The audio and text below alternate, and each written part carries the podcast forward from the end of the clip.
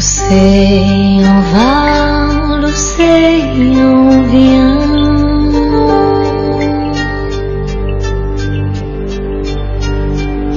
Ces algues brunes qui se nourrissent. 充满爱尔兰特色和玄幻感觉的这首歌，不知道你近期有没有听过呢？欢迎来到周日中午由小昭为您带来的文艺大家谈。今天我们一起来分享一部电影《海洋之歌》。其实这并不是一部太新的电影，虽然八月十二号才开始正式的登上国内商业院线的大荧幕，但其实，在二零一四年的时候，它已经在法国完成了首映。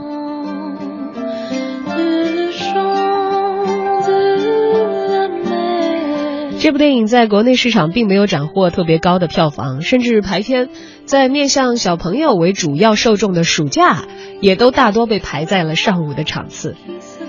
二零一六年的八月十二号，动画电影《海洋之歌》和中国的观众正式通过影院见面。在这部电影当中，没有动辄脱胎换骨、获得成长的主人公，也没有炫目到以假乱真的炫酷的 CG 特效，他通过传统的手绘。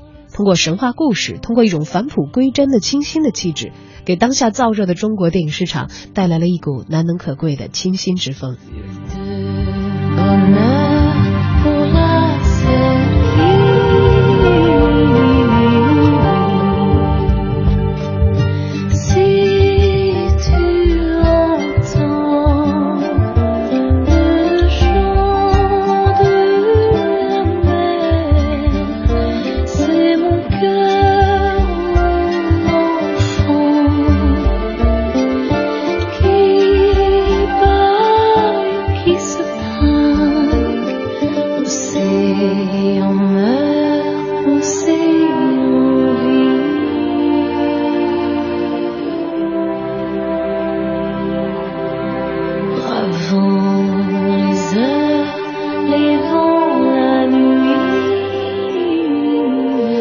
首先知道这部电影，我也并不是在电影院的海报当中看到的，因为似乎在热闹的暑期档，这部电影所投入的宣传的力度，并不如我们惯常所了解的那些商业大片。《海洋之歌》是导演汤姆·摩尔制作的第二部动画长片，他的首部动画电影呢，二零零九年入围了奥斯卡的，呃，动画长片的评选啊，名字叫《凯尔金的秘密》。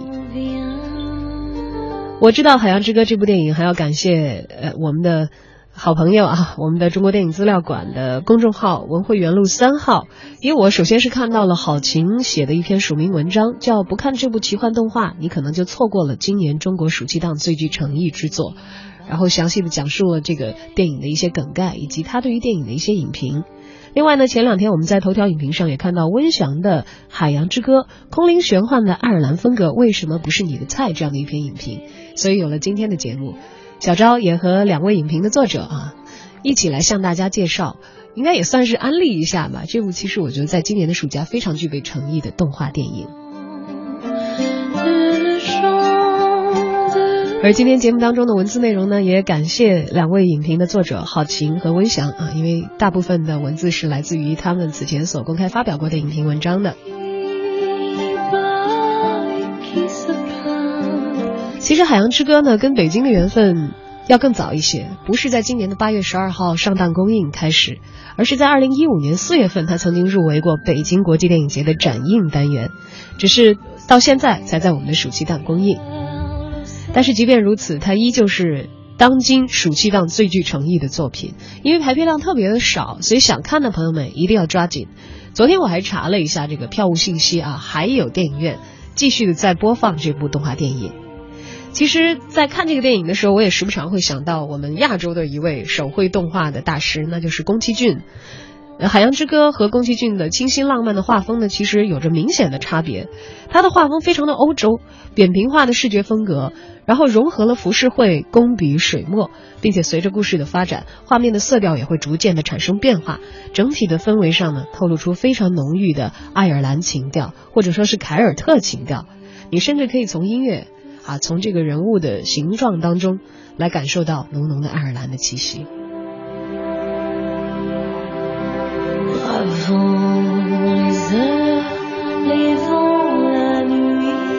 这部电影在豆瓣网上的评分呢是八点八分，能够达到这个高分，其实在动画片里头不容易啊。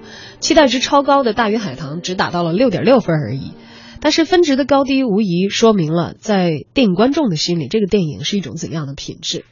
影片取材于爱尔兰关于塞尔奇小精灵的民间传说，电影的创作灵感源自导演汤姆·摩尔与儿子的一次旅行。因为看到海滩上有人捕杀海豹，导演感到非常的痛心，然后再联联想到这个爱尔兰的传说里，海豹象征的是逝者的灵魂，就此构思了整个故事。当时导演的儿子只有十岁，而电影拍摄完成之后呢，孩子已经长到了十九岁。逐帧手绘还有精细的制作，倾尽了整个团队的心血。小女孩希尔莎出生之前，她的家庭是一个完美的三口之家，生活在海岸上的灯塔。这个地方是人间海洋精灵的交界地带，是温暖又安全的世外桃源。主人公生活的小岛叫麦克利尔，在爱尔兰传说当中，麦克利尔因为失去妻子悲伤不已，所以眼泪汇聚成了海洋。麦克利尔同时也暗指电影当中失去妻子的父亲艾尔莎的爸爸。这种玄幻和现实之间的影射也为电影增添了不少的色彩。而电影最后的大 boss 马查，则暗示控制欲极强的奶奶。大家如果看这部电影，也会发现马查和奶奶的面部造型有非常相似的地方。神话当中的引渡者帮助本，也就是本片的男主角希尔莎的哥哥，找到了希尔莎，这也和现实当中船长的形象呢是不谋而合的。所以，如果你了解。脱胎这个故事啊，这个故事脱胎于的神话的本体的话，你可能还会找到故事的另外一种解读的路径。妈妈在生下希尔莎之后撒手人寰，因为当时孩子们年纪太小，所以父亲只能欺骗他们说母亲是海豹女，回到了精灵的世界。而在电影里头，只用了一个看到母亲离开的主观的镜头来暗示，实际上母亲这一走不是生离，而是死别。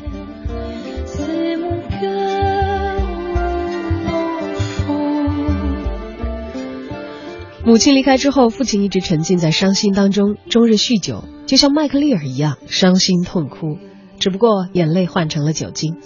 而奶奶担心父亲这样会对孩子们不利，于是只能把孩子们带走。神话当中的女巫玛查为了人类，只能牺牲自己的儿子，把他变成了石头。而猫头鹰玛查在凯尔特神话当中呢，代表命运和战争的三位女神之一，她的名字象征着战斗与愤怒，并且有着红发玛查的别名。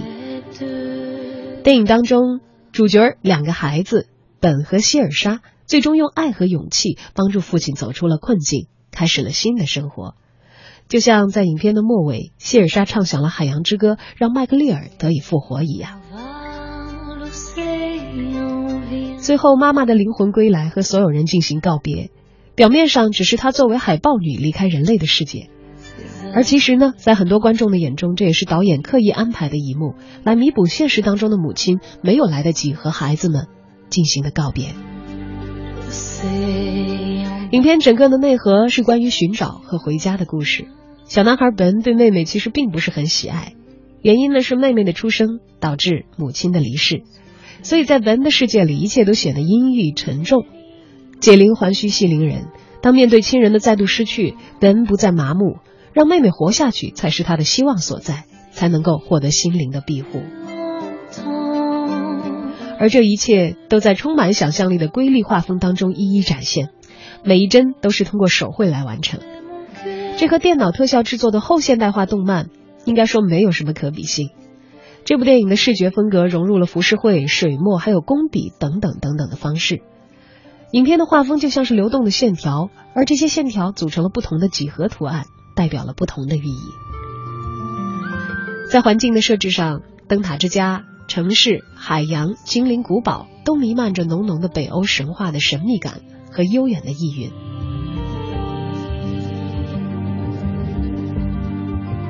妻子离开之后，位于灯塔的家处于近似昏暗的深蓝色当中。没有了妻子和母亲的陪伴，这个家就像一个冷冷的冰窖，显得没有一丝温暖。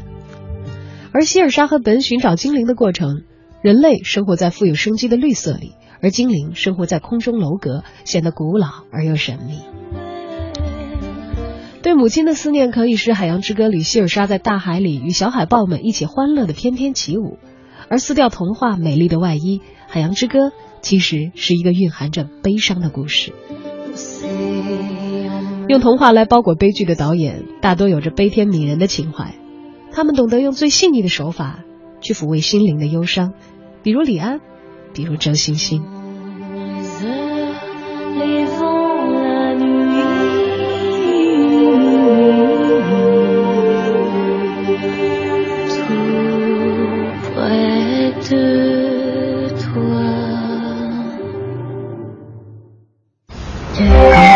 Human child to the waters and the wild. With a fairy, hand in hand. I can here to see. You're going to be the best big brother.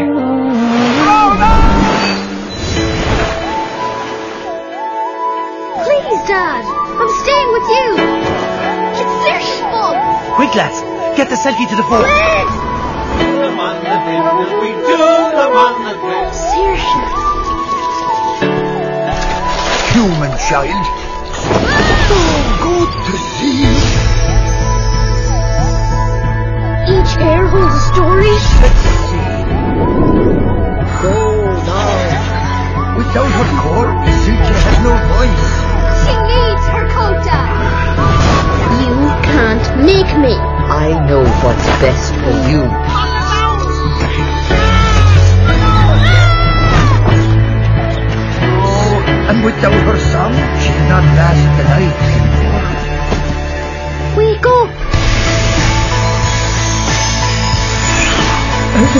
Lost for so long. I shouldn't have been so mean to you.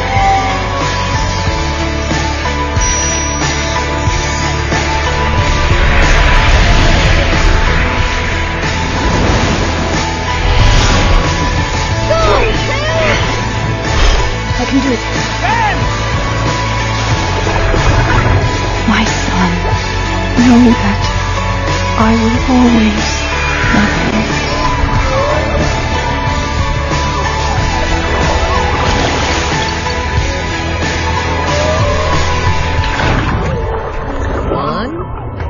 Two, Two, three. three.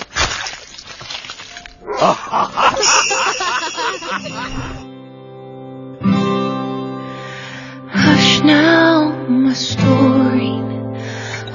不知道正在收听节目的您，近期有没有去观看这部电影《海洋之歌》？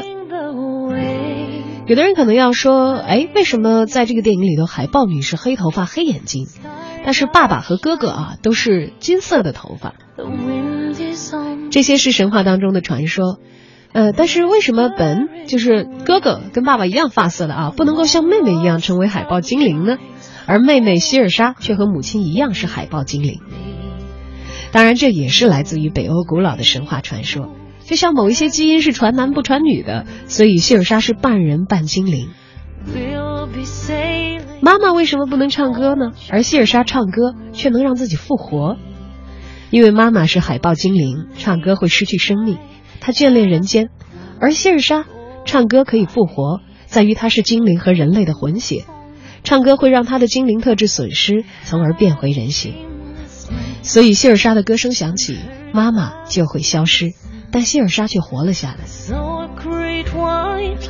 导演改编这个故事，显然在感叹人类为什么不能和海豹精灵共存呢？这是对残酷人类的讽刺。或许在深层次，他之所以让我们想到宫崎骏，也是因为他同样在思考，被工业化污染的世界，怎样让自然界当中的万种生灵和人类才能达到和谐的共存。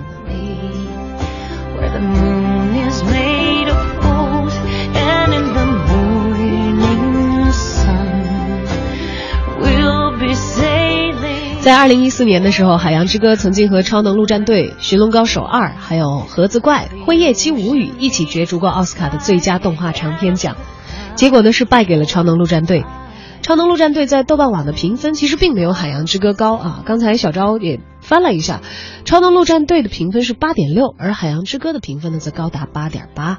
到底是什么样的原因让《海洋之歌》在奥斯卡上没有能够获得那么多评委的青睐，而败给了超能陆战队呢？我想，如果你看过这两部电影的全片，可能会有比较清晰和直观的认识。总的来说，《海洋之歌》本身的节奏感和语言是比较隐晦的，充满了暗喻，节奏也因此而略显沉闷，有着非常强烈和浓郁的地域风格。相对的来说呢，会比较难以被更广泛的观众所接受。小昭也是在看了这部电影当中啊，去回头找了很多爱尔兰的神话故事啊，才能够找到其中这个元素原来是和神话里这一段故事相对应的，等等等等。如果你对于爱尔兰的文化相对陌生，对于凯尔特的神话也一无所知的话，可能真的在刚看这个电影的时候，你只能觉得它是一个给孩子的电影，明白一些浅显的隐喻，但是却并不知道它深层和神话的连接。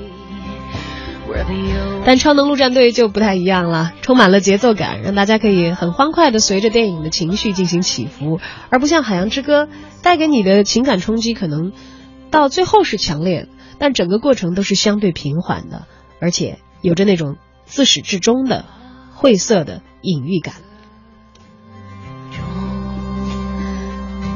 当然了，虽然在奥斯卡上败给了超能陆战队。《海洋之歌》却也是一部不折不扣的高质量的电影。回顾一下今年的我们内地的电影市场啊，在国产动画上也应该说是一个大年，不仅仅产量多，票房呢也创造了一定的高度吧。呃，当然了，今年这个可能突出重围，在票房上嗯有所斩获、有所收益的，可能还得要提到前一段时间大热的《大鱼海棠》啊。呃，今年呢，我们的国产动画电影市场上了四五十部新电影。但是除了大鱼海棠可能有五点一亿的收成，其他的都有点尴尬，不值得一提。他们的这个票房收入啊，可能赔本的都算是，呃，不赔本的都算是比较不错的了。曾经需要十二年磨一剑的动画人，凭一张设计图就拿到了数千万的融资，而投资到了，人才和好故事还在路上。被资本裹挟的动画市场虽然繁华，但是从国内现在的现状来看，却真的谈不上繁荣。比照来看，这部来自爱尔兰岛国的《海洋之歌》，不管是在制作方面，还是剧本的打磨，处处都值得我们当今的国产动画电影人来借鉴。我们不是没有好的故事，但是想要讲好故事，远远不是傍一个热门的 IP 炒作情怀这么简单的。我们也在网上看到了很多网友的影评，像凤凰涅槃也针对这个国产动漫啊提出了。啊，不对，是这位名叫邱公子的这个网友啊，提出了这个自己的观点和意见。他说：“我在去年北京电影节的时候看过《海洋之歌》，画面精美，音乐好听。那首《海洋之歌》我还单曲循环了好长时间，故事也很动人，温馨当中透着一点淡淡的悲伤。父母对子女保护的爱，兄妹之间有点小矛盾，关键时刻又可以相互依赖的爱，人与自然友好共处的爱，每一种爱都诠释的真实而不做作。”情节流畅不突兀，同样是经过 N 年的创作，死海可是比某些海更有诚意。某种海那些爱的天崩地裂、三观尽毁，真是叫人看不下去。所以咱们国产的某海是不是叫大海鱼塘，更为确切？而《海洋之歌》当中的海洋才是真正的海洋吧。这位名叫凤凰涅槃的网友说的是：昨天看完，感到确实超乎想象，浓郁的爱尔兰风情，将爱尔兰文化传说和现实巧妙的穿插在一起，连接成一个新故事。画面唯美，情感真挚，又有鲜明的民族特色，需要中国的动画人好好的学习和体会。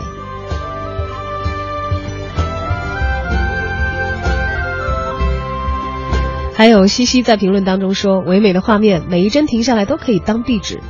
我看的是翻译版本，有一些地方觉得稍微有一些违和感，但是并不影响我欣赏如此的好作品。另外一位朋友说，去年在长途飞机上看了这部电影，第一遍就爱上了，返程的飞机上看了第二遍，昨天去电影院看了第三遍，仍然打算再带着朋友去看第四遍、第五遍，每一遍都有同样的开心、忧伤和真挚的感动。另外，这位叫卢米的朋友说，当时看完《凯尔金的秘密》，真的惊艳到了，把《Book of Kells》这么神秘而美丽的中世纪手抄本用故事诠释了出来。电影里的画面也采用了手抄本里的各种视觉元素，相当的精细又用心。后来看到《海洋之歌》，发现这位导演的两部电影画面和配乐的风格相当统一，都是浓郁的爱尔兰风情，古老而又灵动。画面精美的让我这个学艺术的学生都感到泪流满面。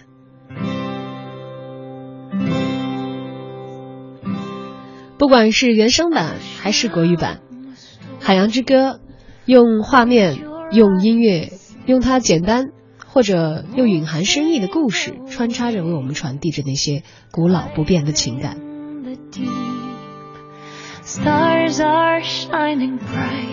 如果你还打算去看一看这部可能艺术性强过市场性的电影，那要抓紧时间了。《海洋之歌》目前依然在继续上映。